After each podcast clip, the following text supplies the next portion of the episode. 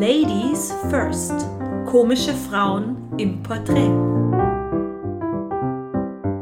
Ein Podcast von Franziska Wanninger und Claudia Pichler. Hallo und herzlich willkommen. Es geht weiter mit Ladies First. Franziska Wanninger und ich stellen euch hier wunderbare Kolleginnen aus Kabarett und Comedy vor. Nach wie vor sind wir noch im Lockdown-Modus, das heißt, auch unseren heutigen Gast habe ich nicht persönlich, sondern telefonisch interviewt. Wir begrüßen in dieser Folge ganz herzlich Isabel Pannagel, Kabarettistin und Stand-up-Comedienne aus Wien. Isabel studierte musikalisches Unterhaltungstheater in Wien, wollte Schauspielerin und Musicaldarstellerin werden, orientierte sich dann aber immer mehr ins komische Fach um und ist seit Jahren als Solokünstlerin in Österreich und Bayern unterwegs. Isabel ist Teil der österreichischen Comedy Bitches, einem Zusammenschluss von fünf Künstlerinnen und Isabel und ich haben im März telefoniert, kurz vor ihrem Geburtstermin. Und ich bin sehr froh, dass wir das noch geschafft haben. Viel Vergnügen mit Punsch-Krapferl-Fan Isabel Panagel. Wer bist du? Magst du dich kurz vorstellen? Ja, mein Name ist Isabel Pannagel und ich wohne in ähm, Perchtoldsdorf. Das ist ein kleiner Ort äh, an der Grenze von Wien. Also ich sehe die Wien-Tafel quasi, was ganz mhm. praktisch ist, ähm, weil ich natürlich viel in Wien spiele, aber trotzdem das ländliche habe. Und genau, ich bin aus Österreich und ich freue mich heute beim Podcast dabei zu sein. Ja, ich freue mich auch, dass du dabei bist. ähm, welche Themen beschäftigen dich denn auf der Bühne? Also das hat sich bei mir gewandelt vor ein paar Jahren. Ich habe am Anfang eigentlich so eher klassisches ähm, Kabarett, wie wir in Österreich sagen, beziehungsweise äh, halt äh, Comedy gemacht. Und ich war dann bei der langen Nacht des Kabarets und da hat sich dann in Richtung Stand-up-Comedy mehr entwickelt vom Stil und die Themen. Ich spreche sehr viel über Body Positivity und ähm, wie viel Druck wir Frauen uns eigentlich mit Schönheitsidealen machen. Dann spreche ich aber gleichzeitig über das Bauhaus und wie es ist. Also Alltagsthemen, aber schon gesellschaftskritisch, würde ich sagen. Mein Ziel ist halt immer, dass das Publikum sich denkt, ach genau, so geht es mir auch. Ach, das ist eine von uns quasi. Das ist so mein Ziel immer. Und wie heißt dein aktuelles Programm? Ja, also es heißt noch immer alles neu, aber die Premiere war vor drei Jahren. Also aktuell ist so eine Frage. Ähm, deswegen adaptiere ich es halt immer, wenn ich jetzt auf der Bühne bin mit äh, aktuellen, also momentan sind wir ja alle nicht auf der Bühne, aber wenn ich jemals wieder spielen darf, dann wird es adaptiert, bis ich ein neues Programm rausbringe. Wann das ist, das warte ich noch ab. Ja, ähm, und jetzt in einem normalen Jahr, also wie viele Auftritte spielst du normal und auf welchen Bühnen bist du so unterwegs? Also, das ist schwer zu sagen, weil ich habe halt auch viele Mixed-Shows. Aber mhm. im Prinzip spiele ich in ganz Österreich und Bayern, weil mein Mann ist aus München. Mhm. Und ähm, da habe ich mich irgendwie dann auch ein bisschen gut etablieren können. Genau, also so würde ich sagen, Österreich, Bayern so. Also wie entsteht denn jetzt zum Beispiel dein neues Programm oder überhaupt Material oder wie schreibst du eine Nummer oder du machst ja auch Lieder? Wie, wie funktioniert das quasi von der ersten Idee, bis du es dann auf die Bühne bringst? Bei mir sind es eigentlich, ich sage mal, Alltagsbeobachtungen. Also es ist schon so, ich sitze im Wiener Kaffeehaus und beobachte Leute. Es ist ähm, etwas klischeehaft, aber es ist so. Und gleichzeitig, mein Mann ist ja auch, ähm, steht ja selbst auf der Bühne und ist auch Comedy-Autor und dadurch kriege ich das halt immer sehr mit, die Themen, die für ihn gerade aktuell sind bei den verschiedenen Fernsehsendungen und so. Und das inspiriert mich halt dann auch immer, weil wir uns natürlich auch austauschen. Und im Prinzip komme ich dann so zu meinen Themen und ich versuche halt auch viel mit, wenn man mit Leuten redet, die nicht in der Branche sind, für die zählen ja oft ganz andere Themen als für uns mhm. jetzt, weil wir oft so einen Tunnelblick irgendwie haben und für mich auch die Gefahr ist, wenn ich mir was anschaue, denke ich mir halt oft so, ah ja, das ist ein gutes Thema oder ja, das kann man umsetzen oder also oft finde ich hilft dann auch von außen, wenn man mit sagen wir normalen Menschen redet, die Volksschullehrer sind oder Zahnärzte oder Müllmänner, also so für was für die für Themen ähm, zählen, das inspiriert mich dann oft und dann beginne ich da zu schreiben. Wobei ich sagen muss, die momentane Situation, ich finde das Schreiben bei mir, es klappt, also ich probiere es ehrlich gesagt gar nicht, weil ich finde, wenn man nicht weiß, wann man wieder auf der Bühne stehen kann, dann fehlt irgendwie ein bisschen die Motivation momentan. Also es sind zwar Ideenspinnereien, die ich aufschreibe, aber so richtig tue ich gerade nichts. Also, dass ich jetzt eine ganze Kabarett-Comedy-Nummer schreibe, passiert gerade nicht. Ja, das kann ich aber auch gut verstehen. Ja, also es ist also. alles so im, im Stillstand und ja, wenn man halt kein Ziel hat, kein konkretes, dann ist es einfach schwierig. Vor allem, ich finde auch, ich bin halt ein Mensch, der auf Druck arbeitet, also eindeutig. Ja. Wenn ich jetzt ja. weiß, in drei Wochen habe ich eine, weiß ich nicht, Mixed-Show und möchte eine neue Nummer, dann bin ich da voll on fire und arbeite Tag und Nacht und recherchiere und mache und tue und denke mir, so wie sehen andere dieses Thema. Aber wenn, ich denke mir halt, ja, also in Österreich sieht so aus, dass wir hoffentlich im Herbst vielleicht wieder spielen können. Weil es sind zwar Shows im Sommer geplant, aber wie die wirklich umgesetzt werden. Und da denke ich mir, ja, weiß ich, was im Herbst jetzt die Leute so, was mich interessiert, was die Leute so interessiert.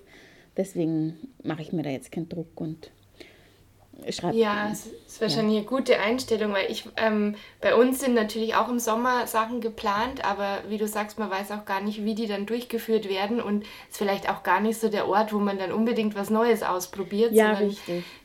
Da greift man auch eher aufs Bewährte zurück, weil man ja eh nicht so viel Reaktion zu erwarten hat.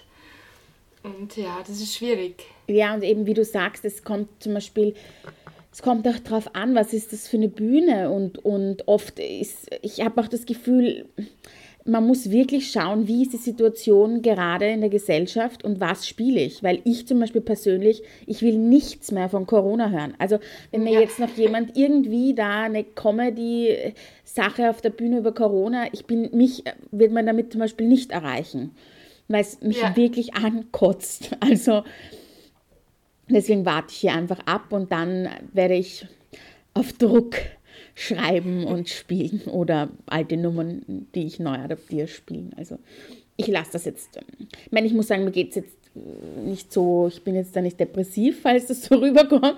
Prinzipiell geht es mir mit der Situation, ich arrangiere mich damit und, und ich gehe viel in den Wald und so. Aber jetzt comedymäßig passiert nicht so viel gerade. Und warum wolltest du denn Comedy machen? ich wollte es eigentlich gar nicht machen. Ich habe eigentlich Musical ähm, am Konservatorium in Wien, also studiert. Und mein mhm. Professor hat mir immer so lustige Lieder hingelegt und ich fand es ganz schrecklich, weil ich wollte halt so Prinzessinnen-Songs singen und so. Ich meine, ich war da 20, also das ist schon ein bisschen her. Und dann bin ich mit dem Rucksack sieben Wochen nach Thailand, also habe ich eine Tour durch Thailand gemacht mit dem Rucksack. Und wie ich zurückgekommen bin, habe ich mir gedacht, naja, vielleicht bin ich ja lustig. Und ähm, dann habe ich innerhalb von sieben Wochen mein erstes Kabarettprogramm mit so lustigen Songs, halt Chansons und so verpackt quasi geschrieben. Also es war jetzt kein klassisches äh, Kabarettprogramm in dem Sinne, dass jetzt nur Songs von mir waren, sondern da waren noch ganz viele Lieder von etablierten Leuten, vor allem von Österreich halt, also Sissi Kraner und, und so weiter. Genau, und so kam ich dann dazu. Und dann bin ich irgendwie hängen geblieben. Es war dann dauernd, fanden alle lustig. Es waren schon am Anfang 100 Leute. Ich meine, bei mir nicht im Ort, wo sich jeder denkt, aha, was tut die, das schauen wir uns jetzt an. Da sind natürlich alle neugierig. Aber ich mache es jetzt sieben Jahre und die Neugierde ist noch immer da. Also ja, so hat sich das dann etabliert. Und ich muss sagen, mittlerweile hat sich eben gedreht. Also ich mache gar kein Musical mehr.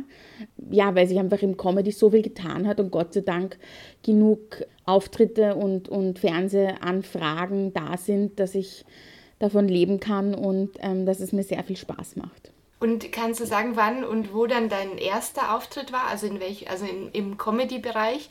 In welchem Rahmen? Oder war das dann schon das ganze Programm? Ja, bei mir war das eben das ganze Programm ähm, in, in, dem Ort, in dem ich wohne, in Perchtoldsdorf, ja. drei Abende lang. Da habe ich mich so eingemietet und ähm, habe ich zum Bürgermeister gesagt, ich möchte den Saal da drei Abende mieten.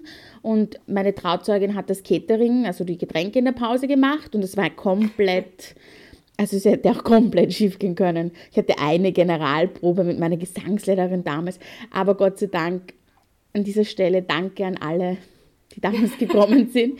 Und es ist lustig, weil es kommen jetzt viele noch immer in meine Kabarets und sehen natürlich die Entwicklung. Also von ja. in sieben Jahren ist ja logisch, dass ich da meinen eigenen Stil entwickelt habe und, und es ist schon schön zu beobachten.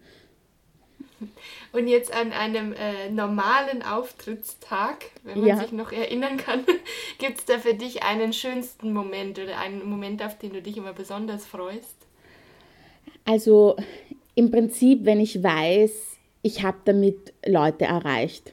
Also ich meine, man wird nie alle erreichen und ich habe Gott sei Dank das Glück, dass ich jetzt nicht so negative Publikumserfahrungen im Nachhinein gemacht habe, dass sich jemand irgendwie da extrem von mir angesprochen gefühlt hat oder die Leute haben so Angst und kommen nicht, ich weiß es nicht. Aber prinzipiell, wenn halt nachher jemand zu mir kommt und sagt, ich bin gerade von der Arbeit gekommen und eigentlich war ich urmüde und jetzt habe ich mich aber, da war ich bei Ihnen, weil ich habe schon Tickets gehabt und es war so lustig und ich konnte vom Alltag abschalten. Das ist halt für mich ähm, schon eines der schönsten Erfahrungen, die man dann macht, wenn das halt immer wieder passiert und man einfach gutes Feedback bekommt. Weil man möchte ja die Leute entführen und also ist mein mhm. Ziel und, und wenn sie zwei Stunden oder halt wie lang halt der Abend dauert, eineinhalb Stunden oder abschalten können vom Alltag. Ja, ja. Und erinnerst du dich aber auch an, an einen besonders schlimmen oder peinlichen Auftritt, wo es einfach gar nicht funktioniert hat? Oh ja. Und es gibt mehrere. Nein, also ich hatte eine Mixed Show und da waren, das Publikum war schon sehr, sehr betrunken, also viele. Ja. Und äh, wir haben da zu viert gespielt und die Pause war schon über eineinhalb Stunden. Und ich habe irgendwann zu meinen Kollegen gesagt, also ich weiß nicht, dass die Pause so lange dauert. Irgendwie, ich frage da mal. Und dann bin ich halt in, in diesen Pausen, wo halt alle die Pause verbracht haben, in dieser Halle. Und dann hat der Bürgermeister, das war im tiefsten Land in der Steiermark, gesagt, ach so, ja, ihr seid ja auch noch da. Ähm, na gut, dann machen wir jetzt die zweite Hälfte. Und das war für uns natürlich, wenn man weiß, okay, du gehst da jetzt raus, es sind alle sturzbesoffen. Und ich hab, wir haben dann, also ich weiß nicht, ob das alle gemacht haben von uns Kollegen, aber ich habe meine Mixed Show Teil, also diesen 15 Minuten war ich da noch dran, komplett das Tiefste, was ich hatte, ausgepackt. Also einfach, ähm, ja, nicht viel denken, dachte ich mir. Und es hat dann Gott sei Dank funktioniert. Aber dieser Moment, bevor ich dann auf die Bühne gegangen bin und mir dachte, okay, Mal schauen, wie viele schreien jetzt rein oder hören die mir überhaupt noch zu. Also das war schon ein, im Nachhinein ein sehr lehrreicher Moment, aber davor dachte ich, warum tue ich diesen Job? Warum habe ja. ich nicht auf meinen Vater gehört und was Normales gelernt? Also ja, das ist einer von diesen schlimmen Momenten. Aber hast du so äh, über die Jahre tatsächlich auch mal größere Rückschläge gehabt oder auch wirklich mal dich gefragt, warum tue ich den Job noch? Also, je, also jetzt abseits von so einzelnen Momenten. Ja. Gab es da mal sowas? Ja. Es ist halt immer wieder so, dass man gerade, wenn man im Fernsehbereich zum Beispiel es gibt schon Momente, wo ich mir denke, okay, man kämpft so lange dafür, dass man oder kämpft, man bewirbt sich halt immer wieder oder versucht auf sich aufmerksam zu machen. Und es gibt einfach Leute, die dir Rückhalt geben und Leute, die einfach gegen dich sind in dieser Branche. Also es ist einfach so, wenn jemand findet, du spielst nicht links, links genug, kommst du in diese Sendung nicht hinein. Und das sind zum Beispiel schon Dinge, wo man dann zu Hause sitzt und drüber nachdenkt. Manchmal geht einem da auch einfach die Energie und die, die Luft aus. Also ja, das sind durchaus Momente, wo ich mir immer wieder denke, es ist schon, so schön dieser Job ist, so herausfordernd ist er und ich finde, es hat wahnsinnig viel mit einem selbst zu tun. Weil egal, was man auf der Bühne erzählt, man, man hat es ja, es hat ja immer Persönlichkeit drinnen. Also ich rede jetzt nicht über Scheidungen, wenn ich selbst keine Ahnung von Scheidungen zum Beispiel habe. Also bei mir hat das schon immer viel mit mir selbst auch zu tun und dann diese, diese ich finde, man vergisst oft diese direkte Kritik, die man bekommt durch den Applaus, durch das, natürlich sitzt man da oft zu Hause und denkt sich, okay, wie war der Abend heute? Und man ist halt, ich bin zumindest zu mir selber immer schneller kritischer, als ich das positiveres sehe. Also eine Kritik ist, bleibt länger in meinem Hirn hängen, als wenn jemand sagt, boah, das war ursuper. Ich meine, Gott sei Dank ja. überwiegt das Positive, aber trotzdem denke ich dann drüber nach, ähm, wenn ich halt merke, okay, ich, das hat jetzt nicht so funktioniert oder warum wird der genommen und der nicht und so. Also, und ich, in, in Österreich ist halt auch das Problem, finde ich, es gibt zu wenig äh, Fernsehshows, zu wenig, es gibt zu wenige, die zu viel zu sagen haben. Also manchmal wünsche ich mir da mehr Bandbreite einfach, aber Österreich ist halt ein kleines Land, was das betrifft.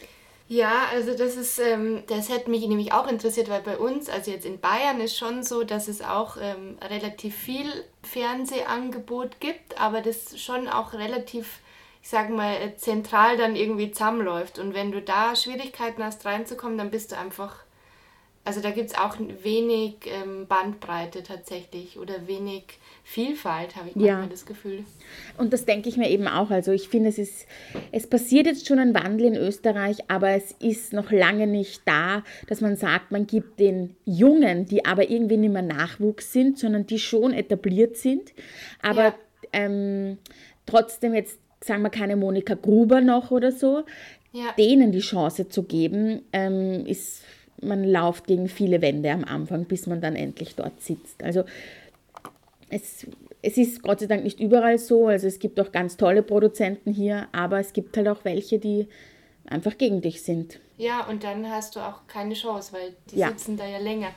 Genau, genau. Also. Du, ja. aber vielleicht, jetzt weiß ich gar nicht, ob ähm, ob du, das, äh, ob du dazu was sagen magst, aber mir fällt gerade diese Geschichte ein. Letztes Jahr im Sommer, das Sommerkabarett im ORF, das haben wir auch so am Rande mitbekommen. Da gibt es doch immer im Sommer, ähm, ja, genau. ich glaube, das sind ja ganze Programme, die ausgestrahlt werden und da waren ja nur männliche Kabarettisten geplant. Genau, war ja dann auch so, dass sie dann halt eine Mixed Show ähm, von Frauen, von, von einer Sendung, also Pratersterne heißt das bei uns, haben sie ja. halt dann Frauen rausge, also die, die Auftritte von den Frauen zu einer Sendung gemacht. Ich war da damals nicht so etabliert, ähm, weil ich da gerade auf Urlaub war, aber meine Kolleginnen eben haben da Gott sei Dank dann wirklich einen Wirbel gemacht und das war dann auch in der Presse und so eben, also wenn Sie es sogar ihr mitbekommen habt. Aber ja. das, das ist eben zum, und das es ist aber so, dass es schon viele männliche Kollegen gibt, die voll dafür sind, dass, dass mehr Frauen auch gesehen werden. Und, und man merkt jetzt schon noch einen Wandel. Also ich bin sehr gespannt auf diesen Sommer. Mhm. Ähm, ja, kämpfen. Also ich wurde da erst darauf aufmerksam und habe mir dann auch so die die vergangenen Jahre angeschaut, da sah es ja äh, auch übel aus. Ja. Also da war ja dann mal irgendwie eine Frau unter zehn oder so dabei. Aber äh, ich dachte mir auch, immerhin kann man es jetzt nicht mehr machen, ohne dass es nicht kritisiert wird. Also wenigstens auch. war die Aufregung da und äh, ich habe auch dann die Hoffnung, dass eben dann beim nächsten Mal nicht irgendwie, also das klingt ja so, als würden dann, äh, wird irgendwie das ganze weibliche Material irgendwo zusammengeschnitten werden, damit man auch noch Frauen dabei hat, sondern tatsächlich, dass die auch von Anfang an mehr eingeplant werden. Ja, vor allem, es gibt ja genug. Also es gibt ja, ja. bei euch im, im, äh, in Deutschland oder alleine in Bayern genug, es gibt bei uns genug. Also, ähm, aber es, ich glaube, jetzt in den nächsten fünf Jahren es wird ein Wandel passieren. Und ich finde ja, man darf bei den Ganzen nicht vergessen, es sollen ja nicht die Männer rausgekickt werden, sondern es sollen einfach eine schöne Bandbreite von Mann und Frau in der österreichischen Szene, sagen wir jetzt, was den, oder auch, ich finde ja. eben, man holt ja dann manchmal zum Beispiel die Martina Schwarzmann oder eben ähm, die Gruberin ja. oder so, aber trotzdem sind es noch man ist ja nicht gegen die Männer, sondern es soll ein gemeinsames sein. Und die Branche selber will ja auch ein gemeinsames. Aber es gibt halt ein paar, die, die sich da noch sehr wehren dagegen, also die halt was zu sagen haben. Aber wie du sagst, umso lauter es wird, auch in der Presse, und je mehr man sagt, das geht so nicht, umso weniger können sie da natürlich jetzt so weitermachen. Und das ist auch sehr, sehr gut, finde ich so. Ja, und äh, also ihr habt euch ja auch zusammengetan als die Comedy Bitches. Vielleicht genau. magst du dazu noch was erzählen. Das ist ja, glaube ich, auch einfach im, im Lockdown entstanden, oder? Genau, also es war so, dass also wir sind eben fünf Frauen, die Comedy Bitches nennen wir uns. Das mhm. ist die Aida Loos, die Carolina Athanasiadis, Nadia Malé, Lydia Brenner-Kasper und ich. Mhm. Und es war so, dass sie für Puls 4, für einen anderen österreichischen Sender, haben ein Teil der Frauen halt Sommerkabarett dann daraufhin quasi, hat man so ein Gegenprogramm gestartet. Und dann haben sich die gedacht hinter der Bühne, hey, wir könnten uns zusammentun. Und ich wurde dann noch gefragt, ähm, angerufen, wo ich nicht Lust habe, dabei zu sein. Also genau, und jetzt haben wir dann quasi so eine Staffel gedreht bis Dezember, wo wir über verschiedenste Dinge gesprochen haben und haben einen YouTube-Kanal und Instagram und Facebook. Und jetzt ist es halt so, dadurch, dass in Österreich gerade die Situation mit Corona wirklich sehr viele Fälle sind, ähm, können wir uns jetzt nicht die ganze Zeit sehen. Ja. Und deswegen machen wir jetzt halt so Videos quasi, wo wir, wo jeder zu Hause sich filmt und wir schneiden das dann, ähm, es wird dann geschnitten von einer Videoproduzentin, die auch eben eine Frau ist. Und das Schönste in dem Ganzen ist für uns, glaube ich, dieses Feedback, diese Unterstützung unter den Frauen. Wir haben jetzt auch zum Weltfrauentag alle Kabarettistinnen von Österreich haben so ein Video eben, haben wir alle gemeinsam gemacht. Und es ist, glaube ich, schon ein sehr, sehr gutes Zeichen. Ja, wie ist da eure Vernetzung untereinander, unter den Frauen in Österreich? Im Prinzip sehr gut. Also ich habe nicht das Gefühl, dass es hier einen Konkurrenzkampf gibt. Also zumindest kriege ich das nicht mit. Vielleicht ist das so und ich bin so naiv, aber im Prinzip unterstützen sich schon alle sehr gegenseitig. Also ich habe manchmal das Gefühl, ich bin ja noch nicht so lange dabei und wenn ich halt Mixed-Shows spiele, ich lerne halt wahnsinnig viel äh, Männer kennen mhm. aus der Branche, aber die Frauen kennt man halt gar nicht. Deshalb bin ich immer so froh, dass es eben auch so Facebook-Gruppen gibt oder ähm, diese Sisters of Comedy, das ja auch seit ja. ein paar Jahren gibt, wo einfach an einem Abend... Äh, äh, ja, auf allen Bühnen gleichzeitig ganz viele Frauen stehen, weil ich weiß, dann lerne ich auch mindestens noch mal drei andere kennen. Ja, voll, das stimmt. weil man sich halt so einfach gar nicht so begegnet. Ja, ich glaube auch, dass so Projekte wie eben Comedy Bitches da man hat dann schon mehr Vernetzung unter den Frauen. Also das stimmt schon. Gerade bei den Mixed-Shows ist ja auch oft so, dass man eine Frau von vier, also sind ja oft ja, vier, genau. vier äh, Comedians und eine davon ist halt eine Frau. Also ist bei uns schon auch oft noch so. Aber ich glaube, es wird einfach wirklich, also meine, meine große Hoffnung ist, dass es in den nächsten Jahren immer mehr passiert, dass man dass noch mehr Vernetzung passiert und noch mehr Unterstützung gegenseitig und ja. Ja. Und hast du jetzt generell ähm, das Gefühl, als, als Frau in der Comedy, ist es ein Nachteil oder ein Vorteil? Also ich muss ehrlich sagen, ich habe das Gefühl, so wie es sich jetzt entwickelt, dass es eigentlich ein Vorteil jetzt endlich ist. So seit einem mhm. halben Jahr. Weil jetzt man endlich kapiert, man muss mehr Frauen, man kann sie nicht einfach übergehen oder Frauen dürfen auch über Themen reden, äh, über die Männer auch reden. Weil das war ja auch noch so, finde ich, am Anfang eine Zeit lang, wenn man als Frau über Sex geredet hat, dann war das ich meine, es ist noch immer so, dass wir, finde ich, anders drüber reden. Auf der Bühne wird es weniger verziehen. Aber ja. ich habe da die Einstellung, ja, ich rede da so drüber, wie ich zum Beispiel jetzt drüber reden möchte. Und entweder man geht damit um oder nicht. Aber ich habe schon das Gefühl, wenn die Entwicklung so weitergeht, dass es jetzt endlich ein Vorteil ist. Es ist halt gerade so im Werden. Also wir werden sehen. Ja, und hast du dann das Gefühl, dass Frauen aber auf der Bühne generell noch anders bewertet werden als Männer? Also ja. eben auch im Hinblick, dass man uns weniger verzeiht und so. Habe ich schon. Also ich habe das Gefühl, bei einer Frau ist es noch immer so, dass man so dieses, naja, schauen wir mal. Schauen wir mal, was die macht. Das sagt so der Wiener gerne so. Und ja, also ich weiß nicht, ich glaube, gerade Frauen gehen weniger zu Frauen ins Kabarett, habe ich das Gefühl das muss man noch immer mehr durchbrechen.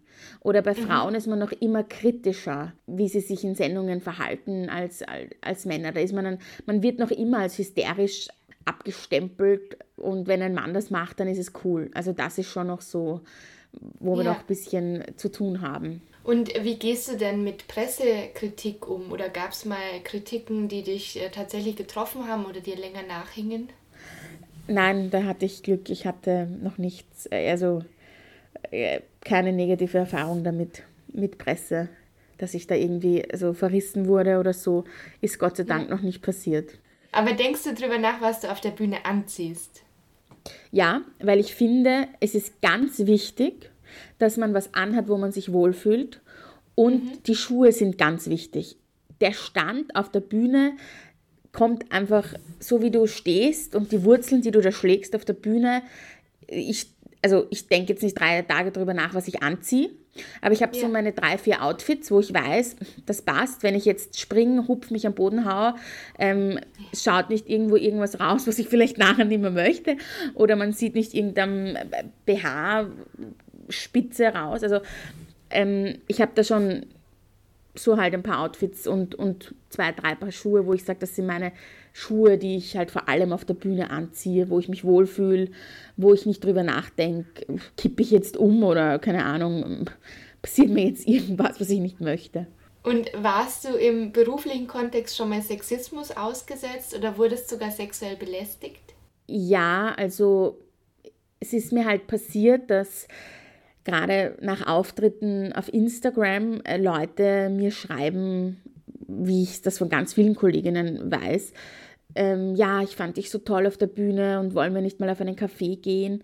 Und das mhm. ist halt jetzt zwar noch quasi keine sexuelle Belästigung in dem Sinne, dass ich irgendwie angetatscht wurde, aber es ist trotzdem unangenehm, weil die, man oft vergisst, dass also mich verwundert es auch immer wieder, weil ich mir denke, ich erzähle sogar auf der Bühne, dass ich äh, zum Beispiel verheiratet bin oder und dass dann trotzdem dieser Mut besteht, jemanden zu schreiben, willst du mit mir auf einen Kaffee gehen? Und ich denke mir halt, okay, du warst in einem Programm, ich finde es toll und, und wir können gerne einen Spritzer nach einem Auftritt mal trinken, aber ich treffe mich jetzt nicht privat mit Leuten, die ich nicht kenne.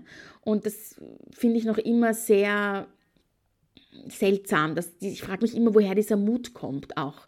Jemanden, den ich eigentlich nicht kenne, dann eben über Social Media zu schreiben. Ähm, allein das ist zum Beispiel unangenehm. Oder was ich auch unangenehm finde, ist, es ist mir zweimal passiert nach Auftritten, dass jemand diese Distanz, diese Intimzone, die man ja hat, äh, wo man, mhm. man hält ja einen Abstand zu jemandem, dass das durchbrochen wird und dass sie einen auf die Schulter klopfen, weil man halt auf der Bühne so locker lustig ist, ja, und ich bin sie auch privat, aber trotzdem gibt es so, es gibt einfach Grenzen und äh, greif mich bitte nicht an, wenn wir uns nicht kennen. Also ja. Das finde ich wahnsinnig unangenehm und leider ist es oft so, dass genau die Männer es dann nicht kapieren, wenn man dann immer mehr zurückgeht und, und man eh schon so auf Distanz geht, dass das dann, das ist mir leider halt schon öfter passiert.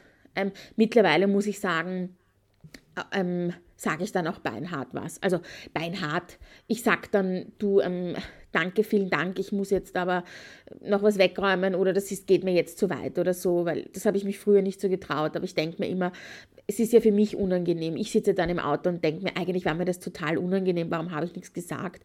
Und ich habe mir das jetzt angewohnt, so seit zwei Jahren. Ich, wenn mir was unangenehm ist, ich spreche das an und sage das direkt und entweder derjenige kann damit umgehen und wenn nicht, ja, dann auf Wiedersehen, danke, war sehr nett. Ja, das, also das kann ich auch gut nachvollziehen und ich finde es auch immer dann ähm, am blödsten eigentlich, wenn man sich auf dem Heimweg darüber Gedanken macht, weil ja. du hast ja gar nichts gemacht, aber bei dir ist dieses unangenehme Gefühl dann und Richtig. eigentlich muss man es dem, dem Gegenüber zurückgeben, weil der hat es ja ausgelöst. Und man hat einen, einen ganzen Abend gespielt, ja, also man, man, man stellt sich ja, ja wie ein Nackerbatzel, wie man auf so wienerisch sagt, auf ja. die Bühne und, und gibt und Kabarett ist einfach sehr persönlich und sehr direkt. Aber trotzdem darf man nicht vergessen, wenn ich von der Bühne runtergehe, bin ich noch immer zwar dieselbe Person, aber ich bin, trotzdem sind wir jetzt nicht Buddies oder Best Friends, yeah. wenn wir uns nicht kennen. Und äh, leider passiert es halt immer wieder, dass die Leute das dann, und es kommt bei mir, ist es bis jetzt nur bei Männern passiert. Also ich habe noch nie mhm. eine es kam noch nie eine Frau zu mir, die, die diese, diese Barriere da durchbrochen hat. Was jetzt nichts gegen Männer ähm, per se sein soll, es, ich denke mir halt dann oft, was ist mit der Gesellschaft los? Also hast du nicht gelernt, dass man eine, einen Abstand hält, ja, vor Corona. Ja. Jetzt noch mehr, jetzt bitte zwei jetzt Meter Abstand. Ja. Ja, aber das andere auch auf Social Media, ich meine, ich, man nutzt es ja, weil es bringt ja auch was und es hat ja auch Vorteile, aber auch da ähm, kann ich das nachempfinden, dass da, da werden die Grenzen halt noch leichter ja, überschritten. Weil die Anonymität quasi in einer gewissen Art ja gegeben ist. Also auch wenn da der Name steht, es ist viel ja. leichter, auf Social Media Kritik zu geben, weil ich schaue demjenigen ja. nicht in die Augen. Es ist ja. viel leichter, ähm, privat jemanden zu schreiben, weil das ist gleich gemacht, abschicken, fertig. Und ja. ich bin ja eigentlich kein Freund von Social Media. Also ich nutze es natürlich auch, weil ich finde, es, ist eine, es sind gute Plattformen, um zu sagen, wann spielt man wieder. Man erreicht sein Publikum sehr schnell. Also es hat schon auch positive Seiten, aber die negativen Seiten sind eben auch, diese Stammtischrunden oder dieses, dass jemand wirklich nachher zu dir geht und sagt, na, das hat mir ja überhaupt nicht gefallen. Also das ist ja sowas von, weiß ich nicht, überzogen. Das macht man auf Facebook, passiert das viel schneller und auf Instagram, als wie, dass jemand da direkt nach der Show zu dir geht und dir mal reinbrennt, dass er es ja. nicht gut findet. Und ja. Ähm, ja, also das beobachte ich auch bei Kolleginnen zum Beispiel, die in Fernsehshows sind und dann wird nachher drunter geschrieben, ja, die war aber nicht lustig oder das finde ich dann auch immer so. Würdest du das zu derjenigen auch sagen, wenn du neben ihr stehst oder neben ihm? Also das passiert ja auch Männern. Ähm, würdest du dann zu ihm gehen und sagen, ja, ich finde, du machst tiefes Kabarett oder nein? Also deswegen finde ich es ganz schlimm, wie sich das halt auf diesen sozialen Netzwerken entwickelt und appelliere ich auch daran, dass die Leute mehr darüber nachdenken sollten, was sie schreiben. Ja, unbedingt. Und ich finde auch als, als Künstlerin, man weiß das eigentlich, und man, aber es trifft einen ja trotzdem. Also Richtig. Also man muss ja trotzdem damit umgehen können. Und man vergisst es dann auch währenddessen wieder. Also es gibt ja Leute, mhm. die total nett ähm, schreiben, auch auf diesen sozialen Netzwerken, wie toll es war, oder das gibt es ja auch, Gott sei Dank. Ja. Ja. Aber man liest dann halt leider, die negativen Kommentare bleiben länger hängen. Ja. Es ist leider so. Also man versucht halt auch eine Mauer aufzubauen, aber es klappt natürlich nicht immer, weil wir sind halt Menschen und keine Roboter, die das aus ihrem Gehirn löschen und da nicht drüber nachdenken. Ja. Und was würdest du denn einer Frau, die mit Comedy oder Kabarett anfangen möchte, was würdest du dir raten? Also ich würde raten, sie, sie soll versuchen, bei sich zu bleiben und sich nicht davon beeinflussen zu lassen, dass sie was tun muss, wo sie sich selbst nicht drin sieht, dass sie über Themen redet, weil andere darüber reden oder weil es bei Männern gut ankommt, sondern sie sollte sich fragen, okay, was, wa, warum will ich Comedy machen? Will ich ein Thema, was ich selbst erlebt habe, einfach lustig auf die Bühne bringen? Will ich Leute zum Lachen bringen? Ähm, und einfach bei sich bleiben und sich nichts scheißen. Und auch wenn es einem mal auf der Bühne quasi, wenn es mal nicht klappt, das passiert jedem. Also das ist ganz normal. Es passiert auch den Großen und es ist halt eine sehr persönliche, ähm, es ist ein sehr persönlicher Job. Also man muss schon eine sehr, sehr dicke Elefantenhaut haben. Ähm, mhm. Und man darf sich schon viel nicht zu äh, persönlich nehmen. Also wenn man psychisch labil ist, rate ich niemanden überhaupt in irgendeiner Art etwas mit Kunst zu machen. Sei es Schauspiel, sei es Comedy, äh, weil ich bin ja eigentlich aus dem Schauspiel eben und Musical, also psychisch labilen Menschen rate ich das absolut nicht. Aber es ist halt oft so, dass genau solche ähm, diesen Beruf ergreifen, weil man ja, ich, ich habe ja auch am Anfang, glaube ich, meinem Vater beweisen wollen, wie toll ich bin und habe erst dann diese Selbstbewusstsein und Persönlichkeit entwickelt. Ja, ja. Hast du selber äh, Unterstützung aus der Branche erfahren? Also vielleicht auch gerade in deinen Anfängen und eher von Männern oder eher von Frauen? Ich, ich habe Unterstützung von meinen damals noch auf der Uni halt von meinen ähm, Professoren und, und Lehrern bekommen. Mhm. Und das waren aber Männer und Frauen, würde ich sagen. Und sie haben mich immer gesagt, Isabel, du bist so lustig. Also das war schon eine große Unterstützung. Und dann, ja, aus der Branche jetzt eigentlich. Aber auch, ich kann gar nicht sagen, also ich, ich kriege von Männern und Frauen Unterstützung und, und noch immer. Also Unterstützung in dem Sinne, dass man halt sagt, du schau da, da ist eine neue Show, ähm, magst du spielen oder dann ladet man selber wieder jemanden ein, wenn man weiß, hier ist eine Show, wo man selber mitspielt. Also die Unterstützung, würde ich sagen, ist von beiden Geschlechtern da. Mhm. Ja, super. Dann sind wir eigentlich schon bei der letzten Frage und die ist aber ein bisschen schwierig. Ich sag's gleich. Okay. Was hast du in nächster Zeit alles vor? Was sind deine Pläne? Also privat. Ich finde sie nicht schwierig, weil ich habe in 14 Tagen Geburtstermin. Also ja. ich habe Großes vor, sagen wir so. Ja. Ähm, und genau, also ich bekomme ähm, mein erstes Baby. Und deswegen, ja, herzlichen Glückwunsch. Ja, vielen Dank. Ähm, ich hoffe, es geht alles gut und ich kann nachher äh, wieder äh, fit auf der Bühne stehen.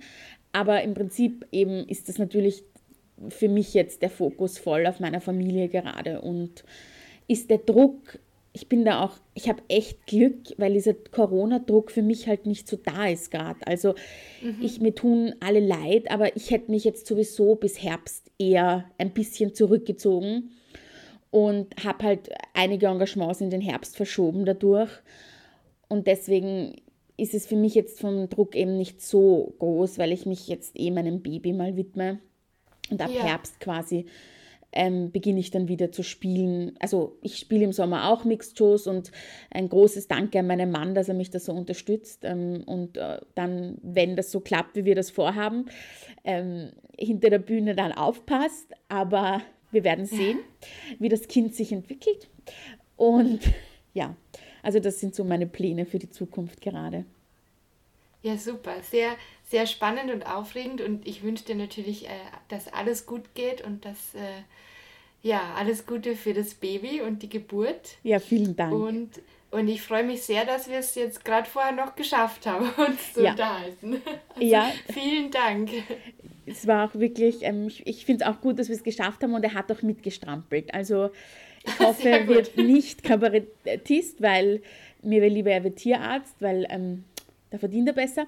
Aber er darf werden, was er möchte und es hat mich echt gefreut, dass wir da so uns austauschen konnten und vielleicht dem Publikum was mitgeben konnten.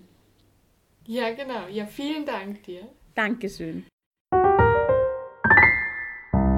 Vielen Dank für das wunderbare Interview. Wir würden uns sehr freuen, wenn ihr diesen Podcast abonniert und natürlich weiterempfehlt. Außerdem findet ihr Ladies First auch auf Instagram mit vielen tollen Fotos zu den aktuellen Folgen. Wenn ihr mehr über uns erfahren wollt, claudiapichler.com oder franziska-wanninger.de. Da findet ihr auch immer die neuesten Folgen. Support your local ladies.